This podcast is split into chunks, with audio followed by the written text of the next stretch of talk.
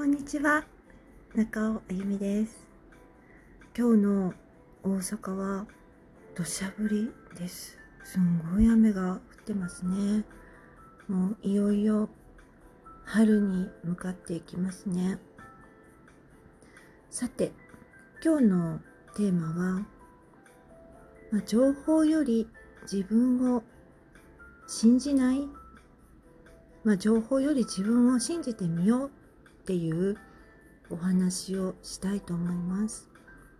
まあ今あのコロナのことでねいろんな情報が飛び交ってると思います。でその情報に惑わされる人と惑わされない人っていますよね。で情報に惑わされる人の特徴としては SNS 慣れしてない人、まあ、内向的な人が結構多いかなと思います。それとあとあのメンタリスト DAIGO さんがおっしゃってたんですけど割と年齢層が高い人が情報に惑わされやすいそうです。で40代から50代。またお年寄りですね。そういえばあのトイレットペーパーがないっていうので薬局に押し寄せてる方々って結構お年寄りが多かったりしますね。でまああの流れてきた情報をまるっと鵜呑みにして信じちゃってそれを拡散させてしまうですよね。でデマっていうのはどんどん世の中に流れていってしまいます。で反対に惑わされない人っていうのはどんな人かなと思います。うーんと SNS にやっぱり慣れてる人がフェイクの見分けがつくように思いますね。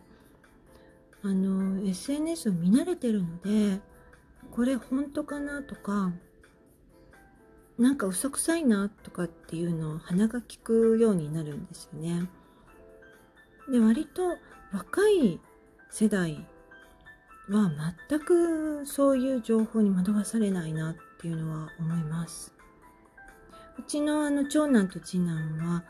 20代なんですけれどもそういう情報を全く信じてないですね。でコロナも過剰に怖がってないです。もうあちこち行ってます。一応もうマスクとかはあのしてますし手洗いうがいはしますけれども過剰な反応全くしないですね。でまた惑わされない人は自分で一旦考えられる人でもあります。よく読めばなんか変だなとか、これ本当かなってちょっと調べてみるとか。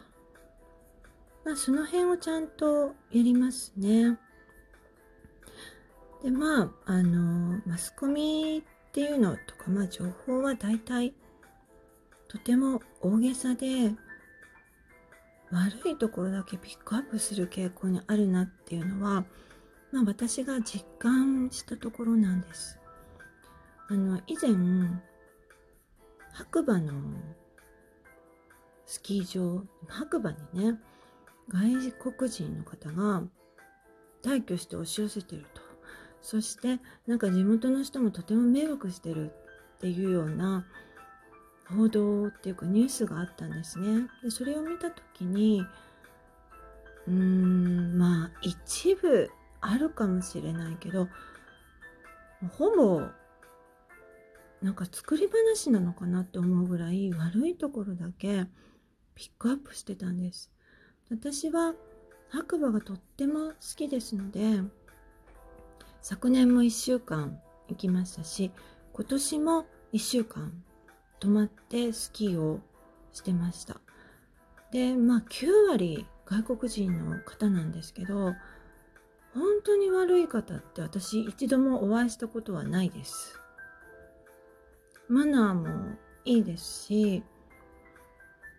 うん全然迷惑な感じはないですよね。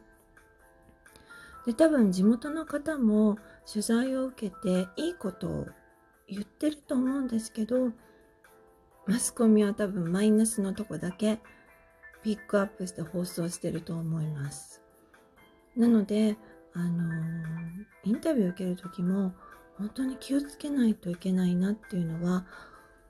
思うところですねなんか自分の思いとは違う方向に行ってしまう。そんな感じがします。今、混乱してる人は自分を見直す時だと思います。まあ、コロナで影響を受けてる人は、あの、保守的なことしかしてない場合もとてもあります。まあ、一つのこと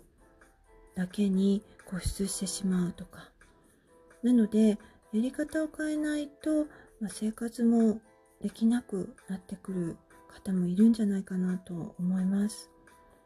で、やっぱりいろいろ持ってる人はとても強いです。全く影響を受けないですね。で、まあ私的には何でもかんでも